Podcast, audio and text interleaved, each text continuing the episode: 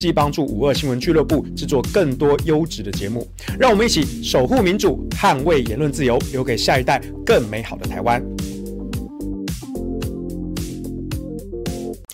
欢迎您加入五二的会员，成为五二新闻俱乐部最强的后盾。五二新闻俱乐部将汇聚专业人士，传递讯息与知识，从多元角度审视事件的真相。黄日修，感谢您的支持，因为您每个月的小额赞助，才能实际帮助五二新闻俱乐部制作更多优质的节目。让我们一起守护民主，捍卫言论自由，留给下一代更美好的台湾。欢迎您加入五二的会员，成为五二新闻俱乐部最强的后盾。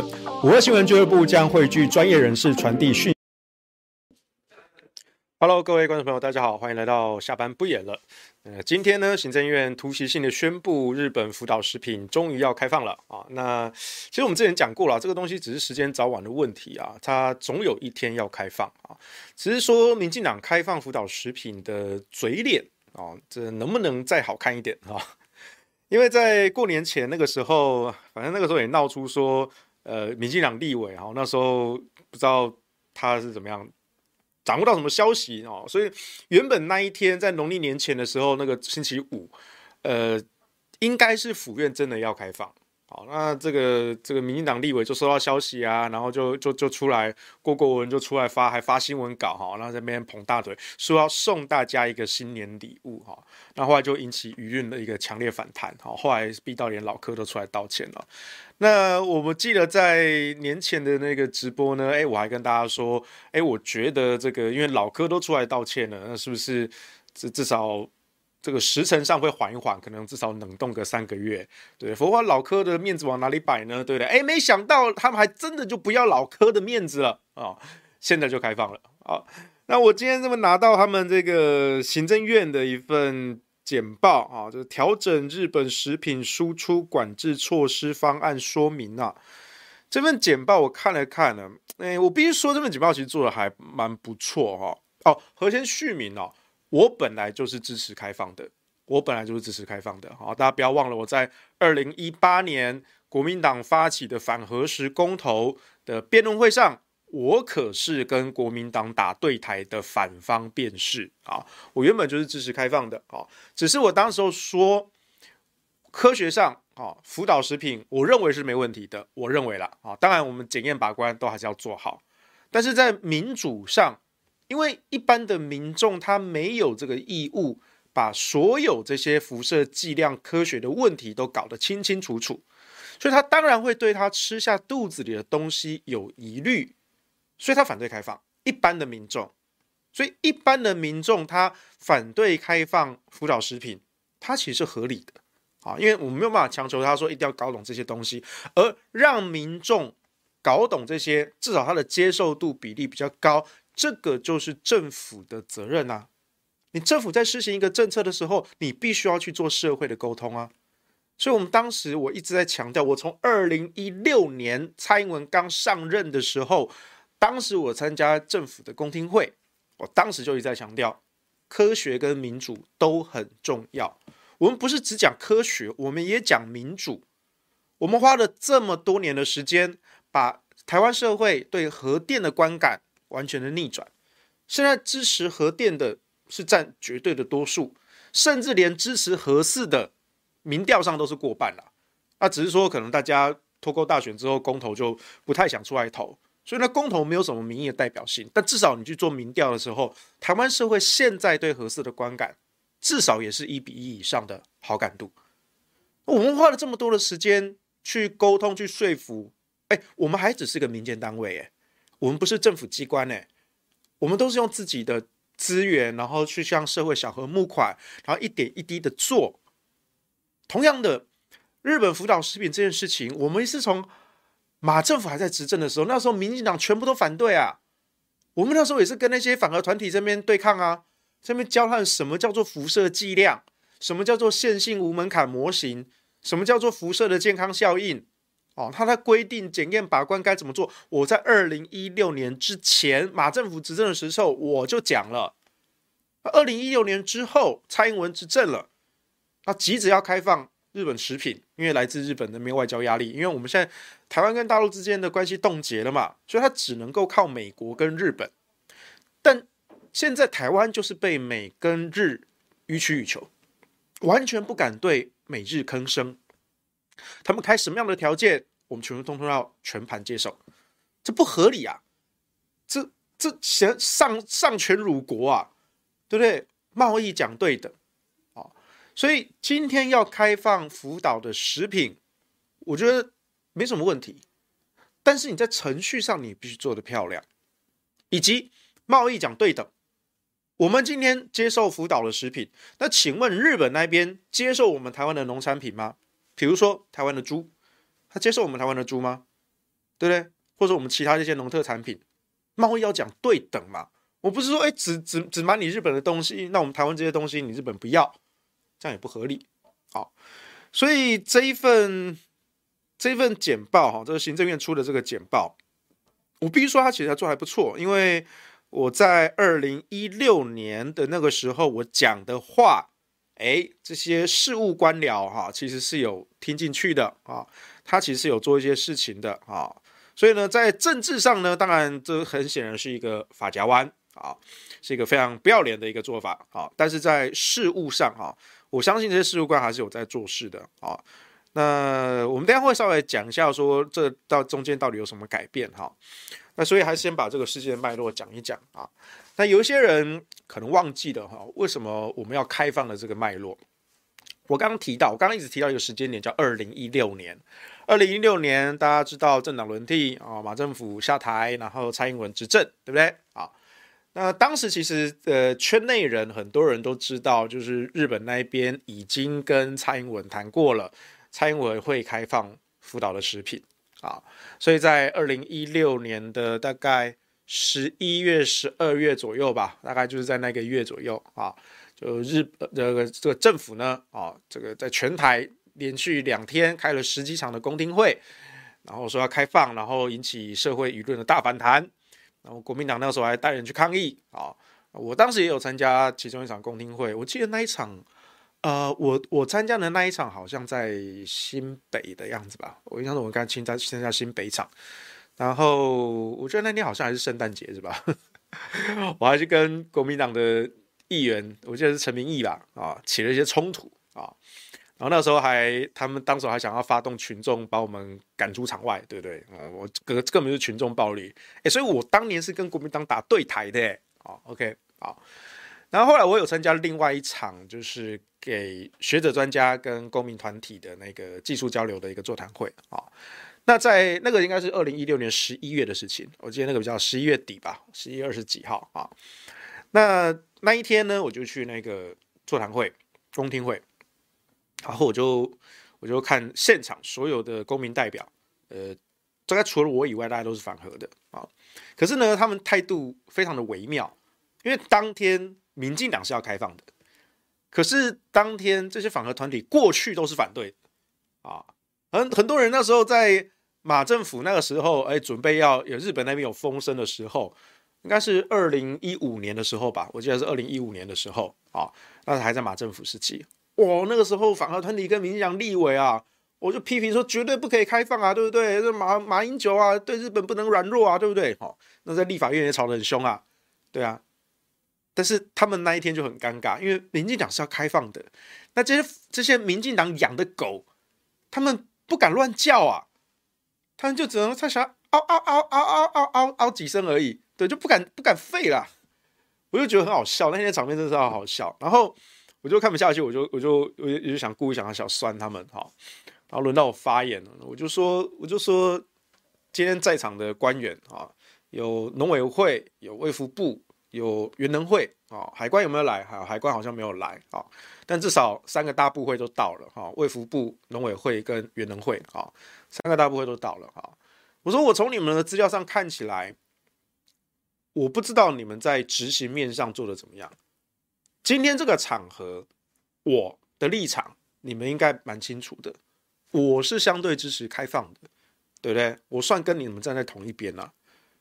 那在场这些啊，虽然他们不会反的啦，他们就是明讲的侧翼嘛，哦。但是你准备的这些资料，你没有跟我说你要开放辅导食品，你的相关的法规怎么规定？相关的辐射剂量怎么定？然后相关的检验的流程怎么定？那国内的设备盘点啊，辐射实验室的检验的量能是在多少？啊，然后从海关的边防的把关人力又有多少？整个流程资源盘点你都没有做清楚，你列了一堆纸上的计算，跟我说哦，好像日本的食品，诶，只要符合剂量就是安全的。废话，我也知道啊。但重点是你如何去确定你实际上的东西真的符合剂量呢？你总是要有人去验嘛，对不对？然后你跟我说没有人去验，但是呢，如果有人去验的话，那验出来啊，如果都是这个零点零几的这个数字的话啊，都是逮救股，都是安全的。不是，就重点是有人要去验嘛？你没有告诉我啊？你整份资料都在纸上谈兵啊，都是 paperwork 在那边计算啊。那你连我都没有办法说服，你要怎么去说服外面的社会大众啊？像外面舆论反弹很大啊，对不对？哎，我是来帮你们啊，但你们连我都没有办法说服啊，搞什么东西呀？啊，我告诉你，那一天啊，卫福部原能会跟农委会啊，三大部会的官员啊，面面相觑啊。哦，但我知道为什么，因为对他们这些事务官来说，他们根本就还没准备好。因为那个开放本来就是政治的开放，本来就是日本那边来的外交压力，所以府院的高层直接就要说要开了，事务官都还没准备好，只好急就章的凑了一些简报，兜了一些数据，然后就放出去。你是要骗谁啊？哎，大家走江湖都几年了，不用再用这一招，我们看得出来好吗？我们不是外行人，你以为拿一堆一堆哦？Slider 来哦，PPT 来哦，PPT 对不起，P P P PPT 来这些简报列了好几页哇，列了一些数字，然后画了一些地图哈、这个福岛啊附近周边五县市啊千叶县啊什么的，然后呢，你以为这些东西看起来有模有样，然后我们就买单了吗？你全部都在纸上谈兵呢、真的你骗不了这些内行的专家的啊、至少你骗不过我，对不对？那些。反核团体的不敢吭声，但是你骗不过我啊，对啊。那后来当然那一天，我记得那一天呃，代表官方做简报的学者是张武修啊，是国卫院的啊，国家卫生研究院的张武修。张武修这个人哦，也是非常的好笑，他是反核的。过去多年来啊，从马政府时期哈，他就承接了很多关于。核电厂或者是核废储存厂附近居民的辐射剂量对身体健康的一些研究，那他是反对核能的啊，所以他一直想要哎做出说是不是这个核电厂附近或是核废储存厂附近呃会得甲状腺癌啊，会得血癌啊什么的，他一直想要做出这个结果，但是做不出来，就是因为因为那个剂量太微小了，我就不知道张武秀你到底有没有读过大一基本普通化学。剂量太小了，但是你一直想要做出这个结果，哦，反正他就拿了经费做多年做不出来。OK，好了，至少他在国内国卫院哦，而且又是好像常年在做这个啊，看起来是这方面领域的专家。所以那一次政府就找张武修来做这一个福岛食品开放的简报啊，那上面他也是算了很多数字啊，列了一些啊，比如说，诶，如果我们开放进口。然后这些福岛食品五县市的这些剂量啊，大概零点零几呃毫西弗啊，是跟我们一年吸收的剂量啊。它所以呢，它这个风险其实非常低的啊。然后怎么类似这样这样子做很多，可是他那一天的角色很尴尬，因为他过去是反对的，他过去把蓝屿核废厂附近那么一点点的背景辐射，比台北车站还要低。但就是那么一点点的背景辐射，他都要把它渲染说啊，这有可能还是会有一些呃健康上的疑虑啊。我们现在还科学还没有办法确定啊。啊，我们科学家有一说一啊，他是有零点一就说了一啊。但是张武修在那一天的这个谈食品开放的这个公听会上，他就非常的尴尬。他不敢再拿之前那一套说啊，好像有一点点哦，就是有疑虑，他不行，他现在都要说啊，就是只有一点点，所以没有疑虑。然后在场的反核团体好像有点就改了，就是就是说，因为过去这些人都是战友，都是反核运动的战友。怎么今天张武修老师讲这个？所以他们那时候话还是因为，而且又又被先被我发言呛过啊，所以这些这些反核团体呢，后来也有轮到他们发言啊，他们还是意思意思的，就是提出了一些一些质疑啊，但是呢，他们质疑的力道跟当年马政府执政的时候，那可是完全不一样啊，对不对？二零一五年的时候，那个时候日本也来扣关，那个时候风声传出来。这些反核团体，我记得带头的是那个主妇联盟。主妇联盟那个时候，好，还有跟民进党的立委林淑芬，哇，那个时候反对啊，要求辐射零检出啊，当然瘦肉精也是零检出，反正他们这一派全部都要求零检出啊，一个都不行，一点点都不行，不能够验出来啊。那后来呢？啊，后来在蔡政府执政后，就那一次二零一六年的开放啊。你知道主妇联盟做了什么事情吗？主妇联盟他在脸书上发了一篇文，表达说啊，我们认为这些福岛食品的进口啊，有一些辐射食安的疑虑啊，疑虑啊，这是第一个 part 啊，好，再来第二句话，所以我们主妇联盟呢，有在贩售哎，我们国内本土的优质农产品哈，没有农药残留，没有辐射残留，啊，大家可以安心吃啊。不对，你等下，那不对？呃，我记得的贵单位在马政府执政的时候，你们为了辅导食品的进口，你们那个时候是去立法院开记者会，去上街头抗议，然后在讲台上，然后骂得狗血淋头的。现在蔡政府开啊，你们就说啊，我们觉得这个有风险，有疑虑啊。啊！但是我们有在卖台湾本土的好棒棒的农产品哦，吃这个就没有问题啦。哇，不愧是主妇联盟福利社耶！就是说，这些人的嘴脸是真的很难看。你们原则要一贯啊，你们姿态要一致啊。换了一个组织，换当你们的组织执政的时候，你们就软弱无力成这个样子。你们干的肮脏勾当。好，我睁一只眼闭一只眼，我没有什么政治洁癖，我也没有要挡人财路。我再三强调，我搞公共倡议，我搞社会运动，我从来不想要挡人财路。但有些东西我不得不挡人财路啊。但是我基本上我不会刻意为之这件事情。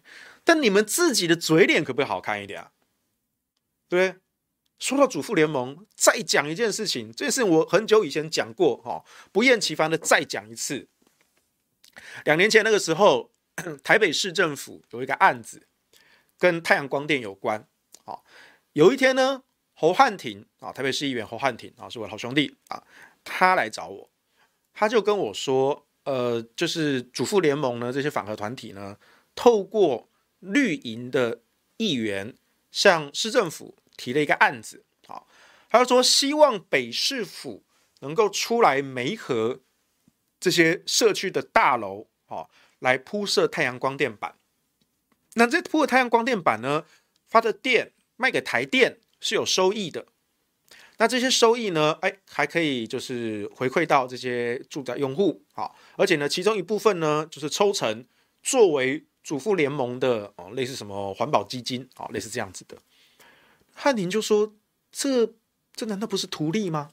啊，图利特定厂商啊。”好，我说对，这就是图利。好，我就跟他稍微讲解一下这个脉络。好，我说 如果今天主妇联盟他们是一个民间的单位，他们是一个 NGO。啊，那这个民间单位呢，他们要去推广他们自己的目标，哦，再生能源啊、光电啊、风电啊都很好。啊，他们作为一个民间单位，自己去找民间的厂商，然后去找民间的社区用户，他们去谈，好，然后去媒合。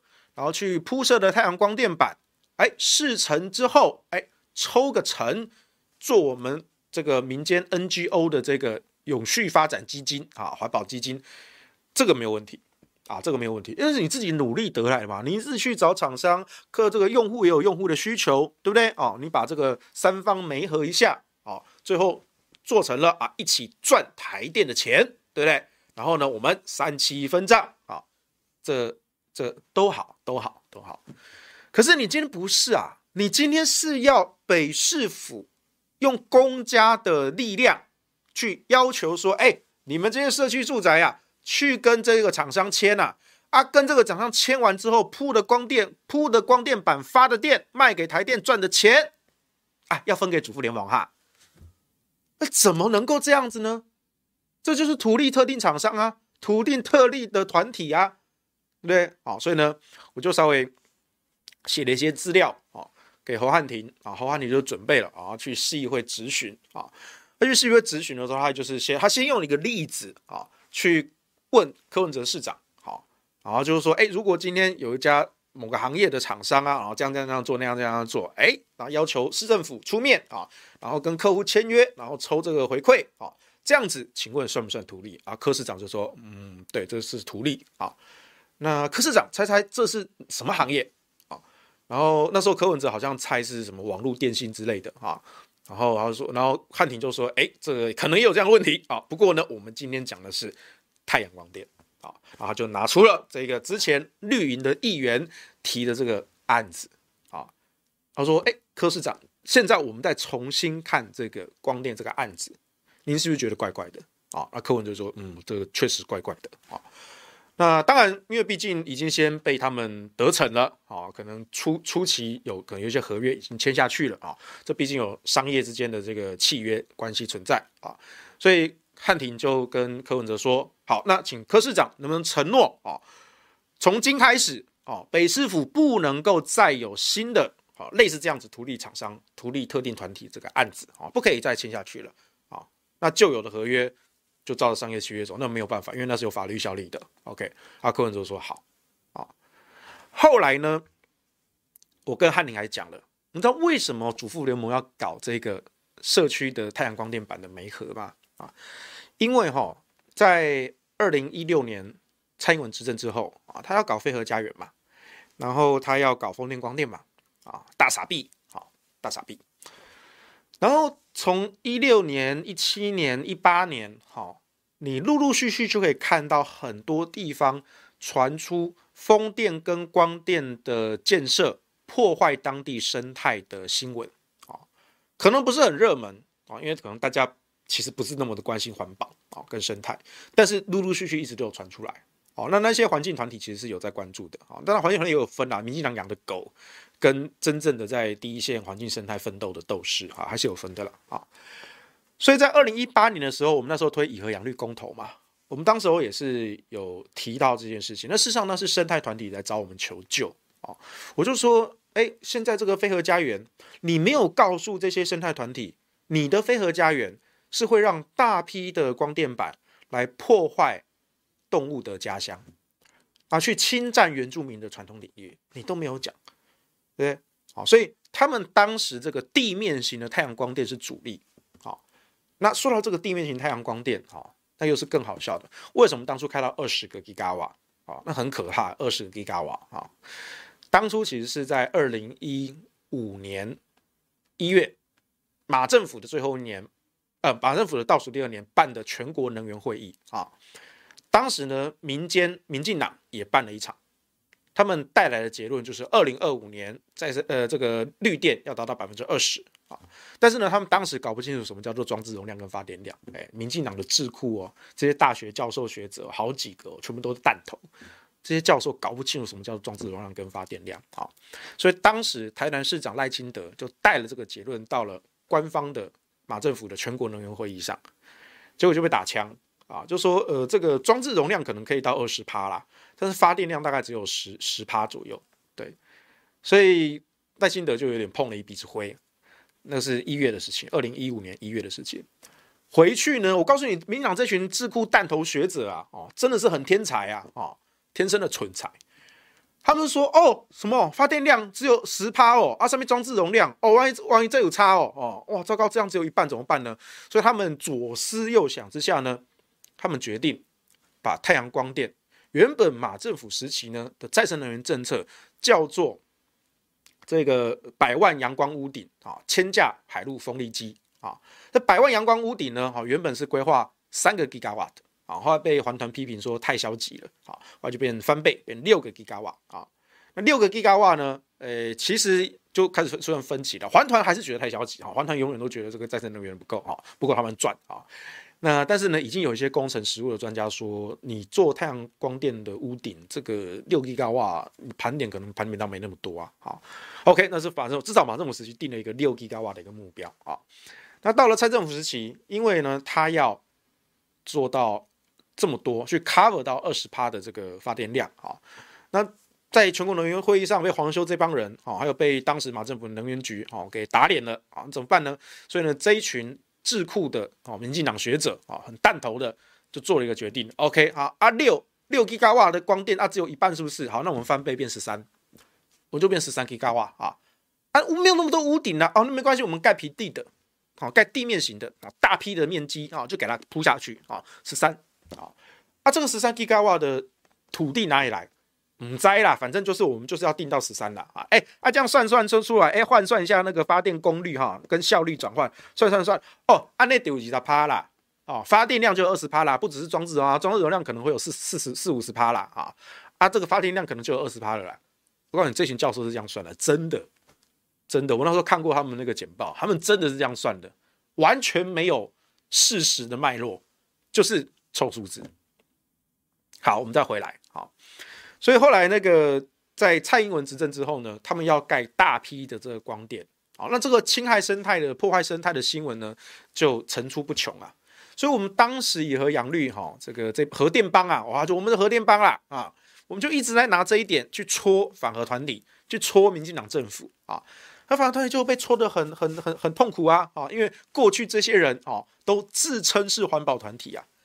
对不对？环保团体来破坏环保啊，好棒棒啊，对不对？他们就很很很很恨黄世修，黄世修这个人就是鸡巴啊。所以呢，在当时哈，他们就说那个土地型，就是地面型的这种太阳光电啊，啊，这个这可能会有一些生态的争议啊，所以应该要先缓下来，再重新盘点检讨啊。那我们现在应该要再转一下方向啊，把这个力量呢，诶，主力要灌注在。屋顶型的太阳光电啊，所以我们才提这个计划啊。当然，这是他们的账面上的说辞啊。实际上，两个原因。第一个原因，他们被核电帮戳得很痛很痛，拿生态这件事情，因为他们这些人自认是环保团体，自认、啊、都是假环团呐，但被核电帮可恶的核电帮戳，用生态环保这点戳得很痛啊，所以他们就不想要再这样子啊受苦受难。第二个才是重点。我们刚刚讲这种大规模面积的土地去铺设太阳光电，地面型的，这个都是易来易去的生意啊，易来易去啊。这是一个普通的公司或是普通的 NGO 能够玩得起的吗？玩不起啊。这些都是财团等级的在玩啊，所以。你眼前看到的这么大的一块饼，你吃不到，吃不到怎么办？我只能吃屑屑啦，对不对？那我们就多搞一些屑屑出来吧。所以他们才哎想办法回来说哦，回防这个屋顶型的太阳光电啊，然后再跟北市府提案，要求北市府用公家的资源帮他们跟厂商做媒合，跟社区住户做媒合，然后他们抽成，然后就可以拿到一笔基金啊，做环保啊，做他们。自己要的环保啊，真爽啊！所以后来被我戳破这件事情呢，他们就是很很很很杜烂啊，又是很杜烂黄修啊，对不对？黄修每次都说真话啊，对，把你们这些意图哈都讲得一清二楚，对不对？啊，但我再强调一次哦，这些做法合法合法啊，至少当初北市府一开始签的哦，他毕竟还是代表公家机关啊，签下去还是有法律效力的啊。那至于说哎这个。这个大规模的地面型太阳光电，哈，他们吃不到这个大饼，哈，他们只能吃屑屑，多搞一些屑屑出来，哈，做屋顶型的合法啊，因为他们只要盖成了铺光电板，卖给台电，啊，依照现行的这个法规，啊，一度电，啊，台电用五块钱多钱，五块多收购，然后卖给民生用户，一度电只卖两块半，对不对？那中间这个价差到谁的口袋里啦？就是到这些厂商啊，到这些环团的口袋里啦。对不对？啊，啊，你说，哎，环团可能不是厂商啊，啊，对他们可能不是，他们没有直接收钱，可是呢，他们是不是可以根据这些运动打出他们这个招牌，然后再跟社会募更多的款项？当然，社会大众心甘情愿捐钱给他们，我没有意见啊，大家各自有各自支持的立场嘛。但是我也要让其他的社会大众知道说，说这一群环团自称环团，跟这些厂商、财团、政党联合起来，他们赚钱。OK，正当生意赚钱，我们不管，我们不挡人财路。可他们赚的钱是跟台电吸的血啊。那你向台电吸血，那台电的钱哪里来？就是我们缴的电费啊，是我们老百姓的荷包啊。所以你吸台电的血，就等于吸我们老百姓的血啊！被你们这些财团、政党跟特定的打手吸光啦，你们就是一群吸榨老百姓的吸血鬼啊，对不对？但我还是要强调，在政府的庇荫之下，这些吸血鬼一切合法，谢谢指教，合法的吸血鬼啊，对不对？黑道白道，白道就是这样玩的，一切合法啊。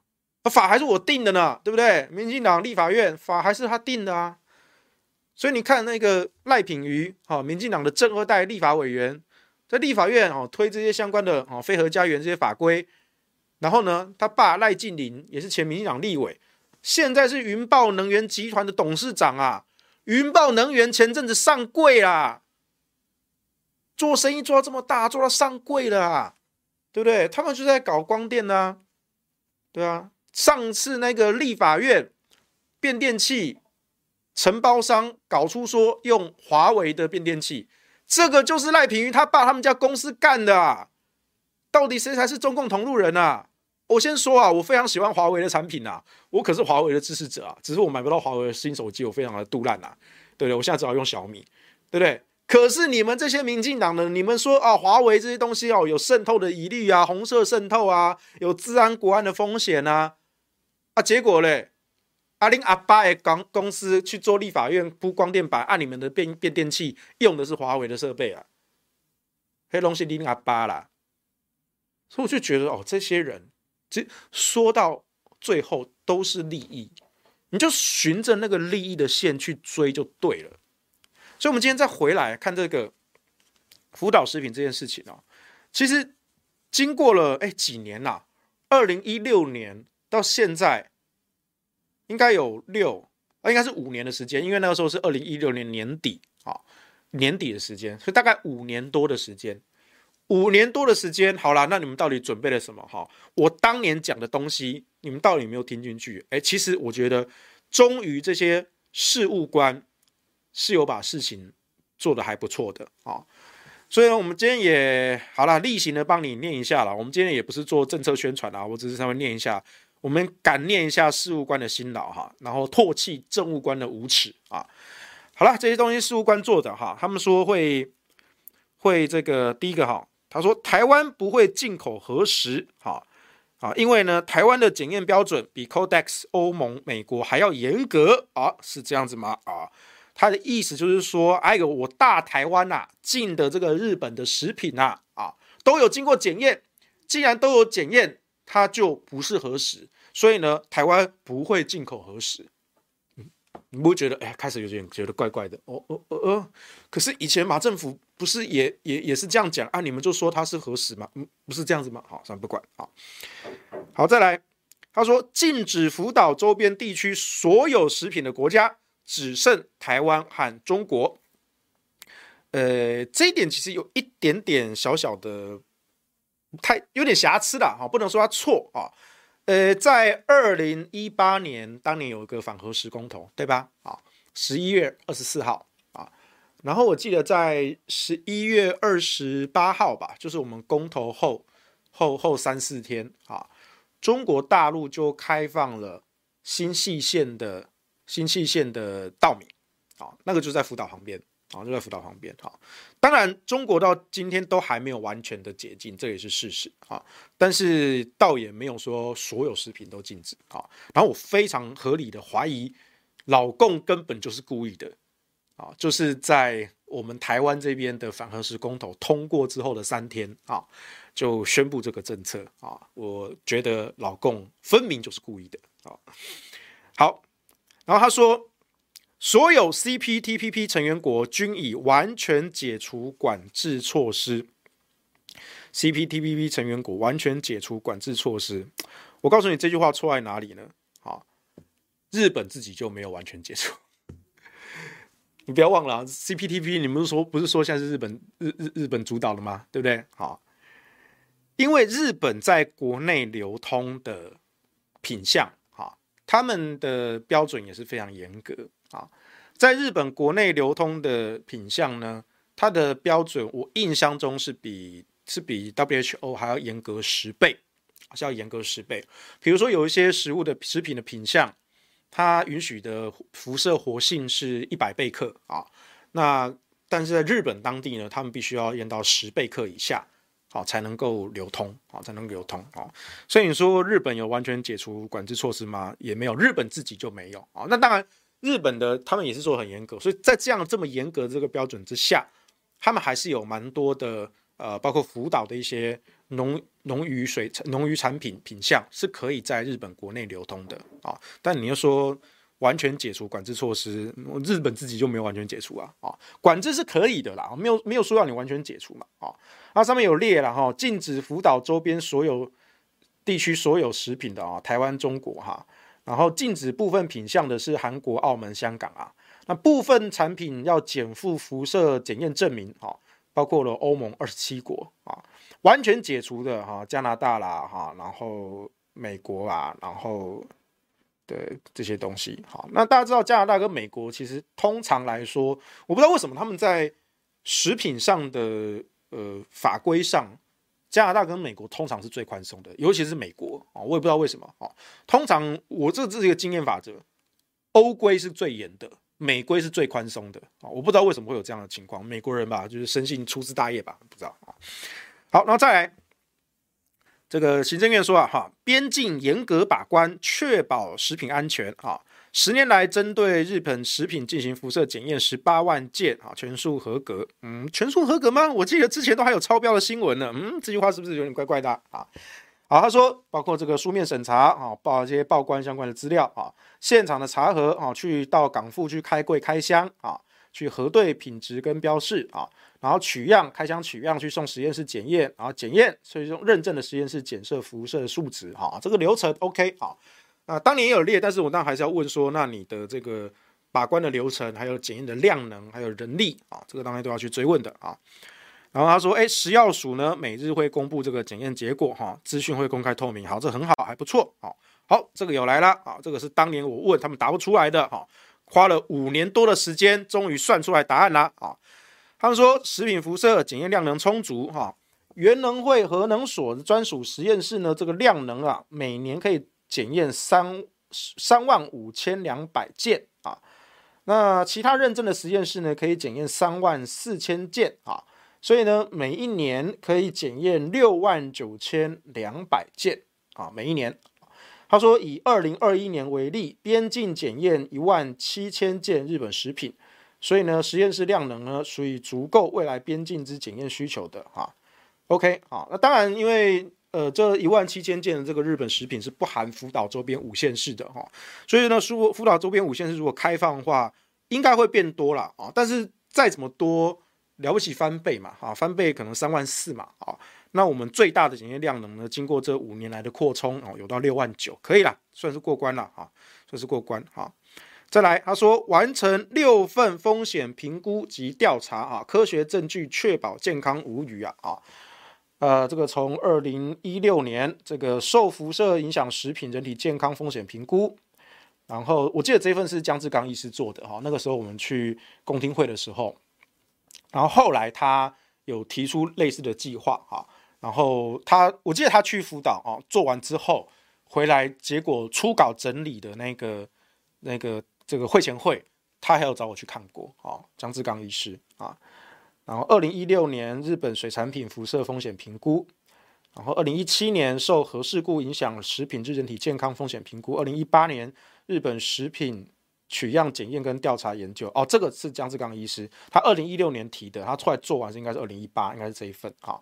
二零一九年日本食品检验跟调查研究啊，是用前年这个二零一八年的这个呢，再进一步选出关于銫一三四跟銫一三七微量检出的啊，然后进行鍶九十的这个含量的一个测试啊。啊，二零二零年的输入食品风险分析啊，那全每人每天摄日本食品的比例啊，一点六趴哈等等之类的啊。那他们说算出来的，好，重点来了啊！他们说哈，这个最大风险暴露值啊，这最大风险的辐射暴露值是多少呢？啊，首先，国际辐射防护委员会定了每年每人额外暴露剂量的建议值是一毫西弗啊，一 m i l l i s i e v e r 啊。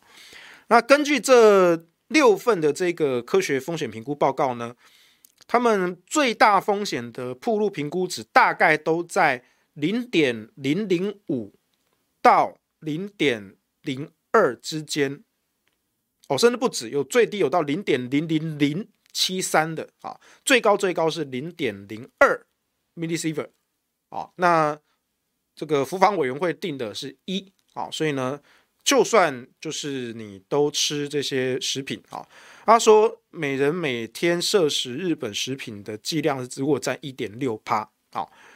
那 OK，所以这部分看起来好像也是有做的哈。我本来就说我我是 OK 的，我说你只要科学检验 OK，我就开放啊。然后呢，他说这一页他说公民团体的建议跟政府的补强措施，我发现这个很好笑。你要写清楚是哪个公民团体的建议，你不敢写对不对？那那个公民团体叫做核能留言终结者。你们在场那些反反核团体，没一个能打的啦！拜托，而且你们民进党就跟废渣一样，没有一个人敢出来辩护这件事情啊！还是我黄世修站出来帮你们辩护啊？搞屁啊！你们薪水白领的啊，你们是不是欠我一笔辩护费啊？对不对？账算一下，结清一下，看几不你看贵你啊！而且也拖了五年，对不对？所以拜托拜托，行政院这这这一章写清楚好吗？公民团体的建议是哪个公民团体？我告诉你，核能留言终结者。好，他们说什么呢？好好，我们哇，我们当年给了什么建议啊？其实我自己也忘了，来看一下看一下哈。这个风险评估哈，对他们已完成六份的这个风险评估跟调查，然后呢，掌握日本监测的资料跟科学的依据哈。然后他们说已经持续针对日本的检验资料、边境的监测资料进行统计分析啊。还有边境的把关能力，你看这个就是我当年雕的啊。边境查验的人力原本只有四十五个啊，啊，现在扩充到一百零三个啊。我是不太确定够不够，嗯，算了啊，先先放过你啊。辐射检验的实验室啊，那当年哎，这也是我雕的啊啊。原能会核研所设置食品专属实验室啊，这个纯锗监测器啊，那个锗元素的啊一种。微量元素的鍺元素的侦测器啊，从三部扩充成七部啊，因为那个确实是一个蛮蛮蛮蛮贵的，而且蛮微量的元素啊。好，至少扩充了快两倍啊。实验室认证的检验量能哈，已经有六所公司营的实验室取得 Tough ISO 一七零二五的国际认证啊，还有卫福部食药署食品辐射检验实验室认证，量能就是每年六万件以上，就我们刚刚念的哈。那以二零一二零二一年的这个实际数据来看，大概边境检验有一万七千件啊，一万七千件。那就算你翻倍也三万四啊，那我们的检验量能有扩充到六万多啊，所以是够的哈，所以这个还 OK 啊。然后再来是这个后市场网络食品的把关措施啊，那卫生单位呢会定期去监测食物食品，然后在这个市场跟后端的市场跟网络贩售的辐射残留。食品内包装产地啊，会针对复合式食品的包装拆包去查核产地的标示啊。农用的资材啊，包括这个饲料、肥料、幼蛮、高阶离碎、宠物食品啊，都会去做管制跟检验啊。所以呢啊，还特别列了一张哈，二零一八年公投后的客观环境转变啊。第一个啊，台湾的检验量能充足啊，科学检验健康无虞啊。啊，这不就是马政府跟你讲的吗？啊，你们当年在烦什么啊？呃，历经十年的边境检验，哈，这十八万件哈全数合格哈，然后这个有六份风险评估啊啊，检验量能足够哈，这个刚刚讲过了。第二个，各国纷纷放宽管制哈，仅剩台湾跟中国全面禁止福岛周边实体。诶，这一点不太对哦，这个不太对哦，因为呢，二零一八年公投前就已经只剩台湾跟中国大陆了，是由产地完全禁止，而不是列部分高危险品项啊。对，这点这点没有变啊，这点二零一八年前就是这样子了啊。我再强调一次，我是支持开放的啊。第三，二零二一年公投展现人民接受国际标准、理性。哦，对不起，二零二一年公投展现人民接受国际标准、理性看待食品安全、走向世界贸易体系的决心。我感觉这点是超级他妈的无耻。他的意思就是说，哎呀，你看反莱猪公投，哈哈，没有过，所以呢，代表哎，台湾人是要认可我们民进党执政，让台湾走向国际。所以呢，你们就乖乖吃莱猪、吃核食，你们吃越多，我们越可以走向美国，越可以走向日本，这样就是走向国际啊。谁叫你们不出来反对呢？对不对啊？所以，哎，这真是也很现实的啊！我就酸你啊，对不对？我可能赢得不光彩啊，但我赢了，对不对？我赢了我就开啊，而且我还内推啊，对不对？你反来猪没有过，对不对？你们同意反来猪的不够多，不出来投啊？民调哦，那时候做出来六成七成啊。哈啊，不同意反来猪只有两成三成啊！哇，你看这么悬殊啊！哎，可是偏偏啊，大家都不出来投票啊，所以呢，最后不同意反来猪的啊，既然民进党动员成功了，还盖过去，可是也都是只有二十几趴，二十几趴对二十几趴，所以双边其实都没有代表性啊，而且四个案子都一致啊，合适这个案子也是啊。可是你如果你去做民调，合适这个案子民调支持度也是过半的啊。那来反莱猪更不要讲啊，大家都不想吃莱猪啊。而且这个还不是莱猪啊，这是核食啊，对不对？我再度强调，我是支持开放的啊，但我只是强调说民主民主的程序也是要顾啊。啊，但是民进党可以直接类推，哎哈，你看我们当初哦在开放莱克多巴胺这个理由呢是要走向国际啊，民众买单啦啊。所以呢，你看这个公投没有过，就代表所有人那些沉默的、不投票的，通通都是认可我的走向国际。所以呢，我现在就是要让大家更加的走向国际，走向大国际啊，给你满满的大平台，对不对？所以呢，福岛食品就一并送上来了。哦，可以这样类推的哦。啊，哎，顺带一提，二零他这边列这个二零一八年公投后的客观环境转变。二零一八年公投啊，反核时通过两年的禁令啊，两年之后，二零二零年的十一月二十五日那一天，我发了一篇脸书文，我说从今天开始，台湾就会进入随时可以增建燃煤火力机组，随时可以开放福岛食品的一个状态。二零二零年十一月二十五日啊。但当然，后来因为呃，包括像是一些呃疫情关系啊，或是莱猪这件事情啊，所以中间这段时间呢，就政府就比较低调啊，就没有开啊。但是终于拖到今天，终于开了啊。那我只是想问一个问题啊，毕竟二零一八年是有七百多万票是反核实的啊，是反对的，这也是民意啊，这也是民意啊。那两年过后。二零二零年啊，你也什么都没做啊。那我相信，其实你现在再去做一个民意调查，我相信能够不吃的民众，他们还是会投，能够不吃就不要吃。我相信啊，我不知道没有做啊，但至少从反莱猪可以看到说，对啊，不一定会去投票啦。但是就是如果你问我民调，六七成都是反莱猪啊，我就是不同，我就是不想要开放进口啊，对不对啊？但是呢，民进党可以自动的、自动的解禁。自动解禁，好，来注意，重点来喽，重点来喽。如果这种两年后自动解禁的思维，第一个是不是二零二三年核四就可以重启了？因为这次核四公投没有过啊，可是没有过就只是不生任何效力啊。那我们提案方两年内不能够再提同样的公投，对不对？那甚至你也不一定要公投啊，对不对？你这次开放核食，你也没有一个新的公投啊，对，所以二零二三年是不是核四就可以随时重启呢？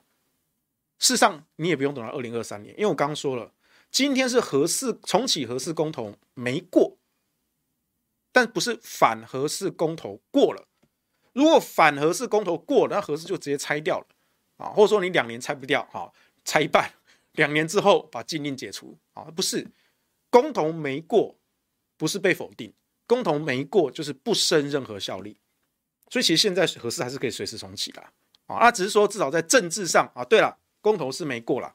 啊，所以还是要缓个两年嘛，我们就比照有过的那种两年效力，我们也是能缓个两年啊。所以怎么样？二零二三年核四就可以重启，是不是？好，再来。二零一八年，当时这个闹得江湖腥风血雨的公投是什么？同婚跟反同婚，对吧？当年规定应该要立同婚专法，对不对？好，然后。禁止同婚入民法，对不对？这都过了，这都过了，这是一个禁令啊。两年之后，二零二零年之后，这个禁令就取消了啊。也就是说，现在这个时候，同婚是可以入民法的哦。我希望你们想起来这件事情啊，民进党还有那些同运团体，那些糟蹋、伤害同志的同运团体。我非常非常不爽这件事情，我也当年我也是写过文章，争取支持同志权益的，但苗博雅这帮人搞的同婚公投是严重的伤害同运跟同志权益这件事情的。从苗博雅自己一个人爽当议员，对不对？他牺牲，甚至有同志因此自杀，因为公投惨败的关系，因此自杀。这人命都是算在你头上的，对啊。好，那我请问你，请问苗议座，现在这个同婚不能入民法的这个禁令已经解除喽？根据民进党政府现在这个逻辑，这个开放核实的这个逻辑，现在应该来修同婚入民法啦，应该来修啦。你们说专法是歧视啊，对不对？你们当年。所有文宣都在说专法就是歧视，所以现在呢，可以来修民法喽，禁令已经过喽，不要忘记这件事情哈啊。所以呢，他再来说什么啊？未来日本食品的各项管制措施啊，这个这只是表列了哈，什么特禁止特定地区的进口，现行的方案啊，特定品项啊，调整成说啊，改以品项管制啊。那有一些高风险的一些。呃，食品啊，就还是有管制啊，限制进口的啊。那预定的时间表，哎，这个可能大家比较关心的，帮大家念一下哈。这个二月三日的时候呢，有第四次台日食品食安专家会议。嗯，二月七日的时候呢，就那份四份的风险评估报告，然后发这个记者会上有通知。二月八日就是今天啊，行政院记者会开记者会宣布政策啊，然后食药署预告上网要预告十天啊。然后台日交流协会跟外交部都发新闻稿啦，卫福部食药署也都发新闻稿啦。啊，那目前这个食药署的办法上网哈，依法是预告十天，那预告期满十天之后就可以公告生效，所以我们预计是在二月二十一日卫福部要公告生效啊。然后呢，这个行政院跟卫福部会函告地方政府，针对地方的这个食安自治条例陈述意见啊，七日啊。那三月一日，行政院、卫福部函告地方政府食安自治条例抵触无效，追溯至二月二十一日起。你看这个铺陈铺陈的非常的连环啊，这会又再重演一次那个这个台中的禁烧生煤自治条例那件事情。啊，我为了要供电，我为了要非核家园啊，我要解除这个生煤燃烧这个限制，我中央修了一个法。照理来说，地方法规是可以规定的比中央还要严格的，是可以的。不，你地方法规如果规定的比中央法规还要宽松，但是中央是适用全国的，那那你地方法规不是形同虚设吗？就地方法规本来就是因地制宜，可以定的比中央更严格。结果呢，他们当时为了要烧煤，中央啦，因为供电不够嘛，啊，他们就说啊。你台中市的这个自治条例定的太严格了，废止，跟中央抵触，这就是一个完全玩弄法律概念的一个做法啊！法律不是这样子的，真正法律不是这样子。但是行政院现在没有在管法律，所以那时候卢秀燕就是去跟中央行政院去吵嘛，去打官司嘛。这个官司到现在都还在打，到现在都还在打啊。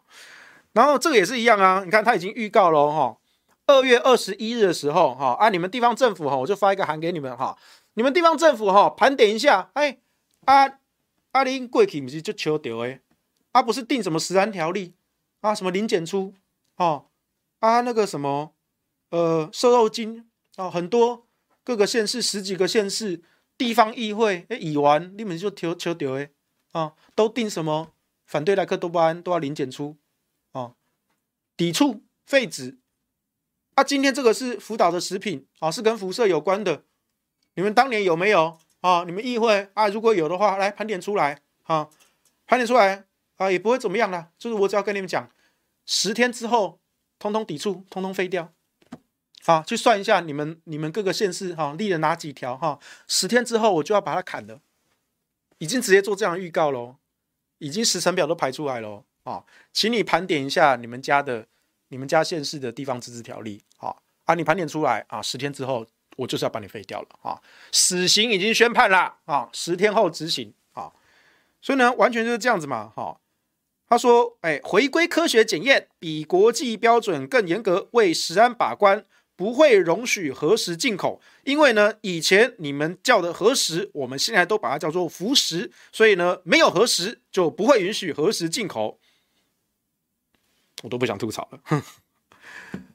所以我是真的觉得哈，我还要再三的强调，我是支持的，我支持开放啊，本来就该开放啊，对啊，辐射食品剂量。跟莱克多巴胺有一个最大的不同，你看起来很像，但其实有很大的不同。因为我们对辐射的了解是很透彻的，哦，那世界各国确实也都进口了福岛的农产品，但对莱克多巴胺这种比较新型的药物，其实我们对它人体健康影响的效果未知。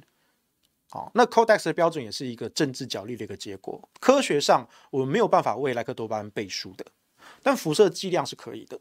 啊，所以我本来就觉得日本福岛食品本来就该开放，但我也强调啊，我在二零一六年的时候，我参加那个，我就在强调说，你卫福部、农委会、原能会、海关，你给我交代清楚相关的法规、剂量、检验流程、实验室设备、人力、程序性的东西，你全部都要给我一个执行的担保嘛。然后二零一六年，好了，我还是要夸奖一下。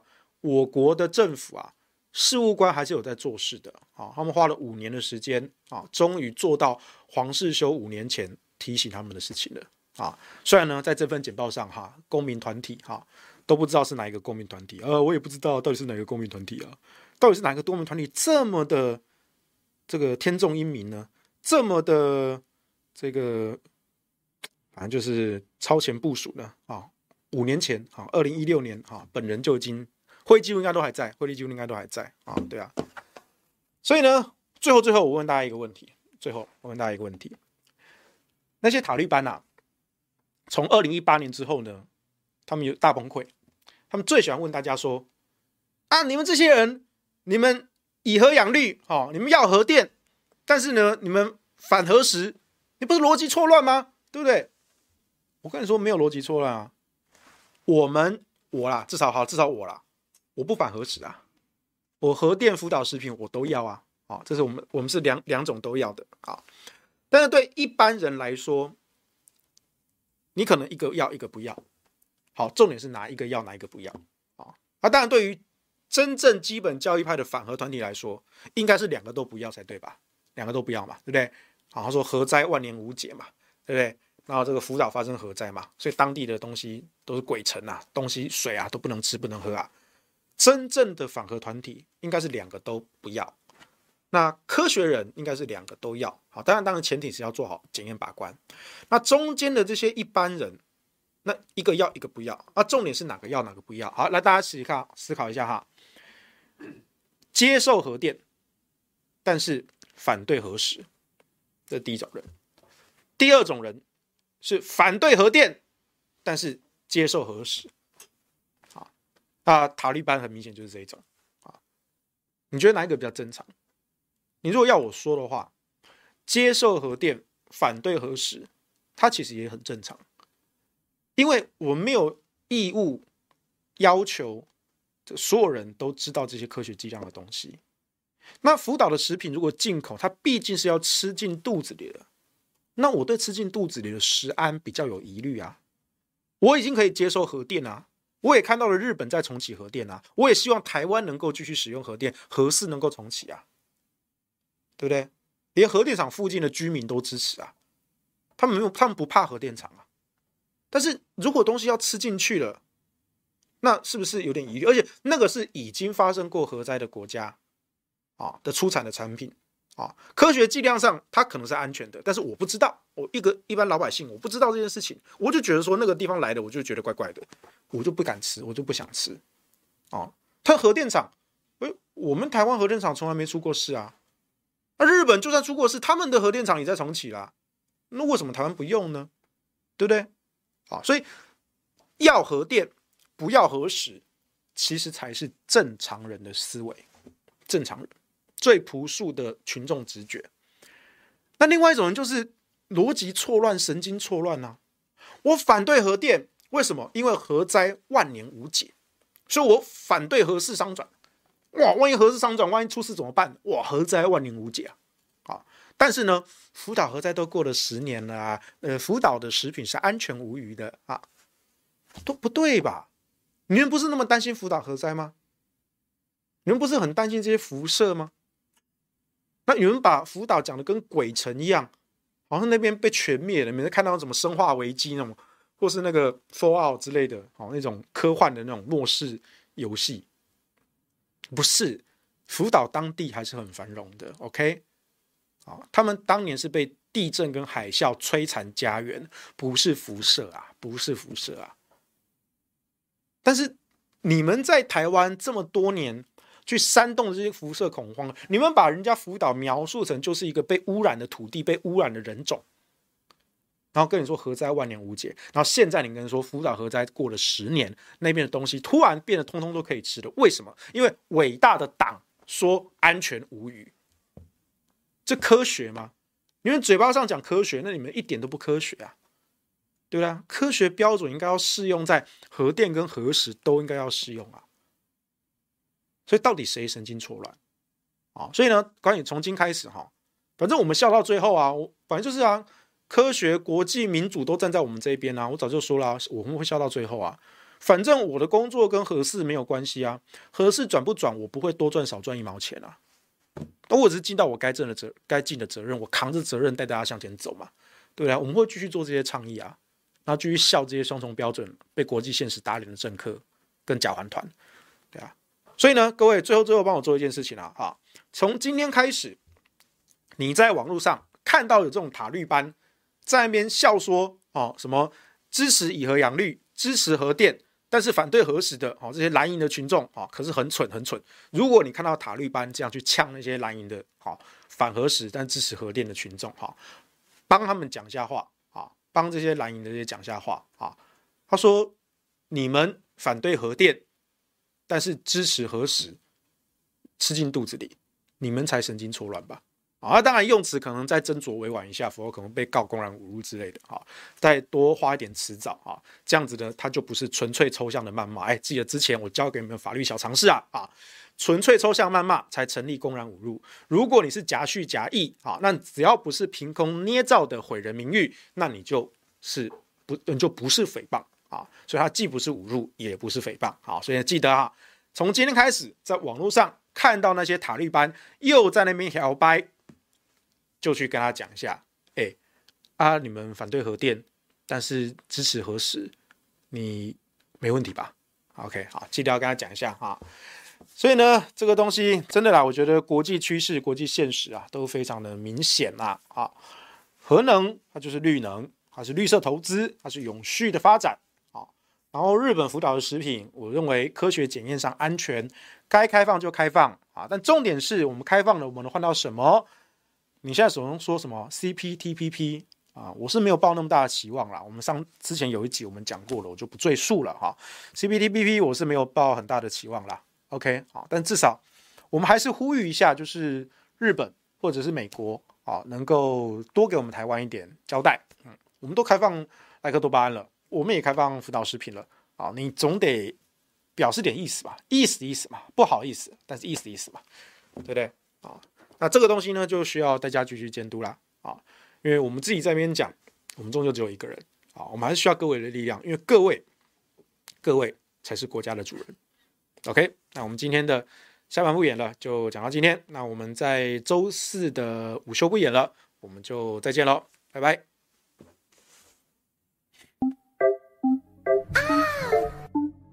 牛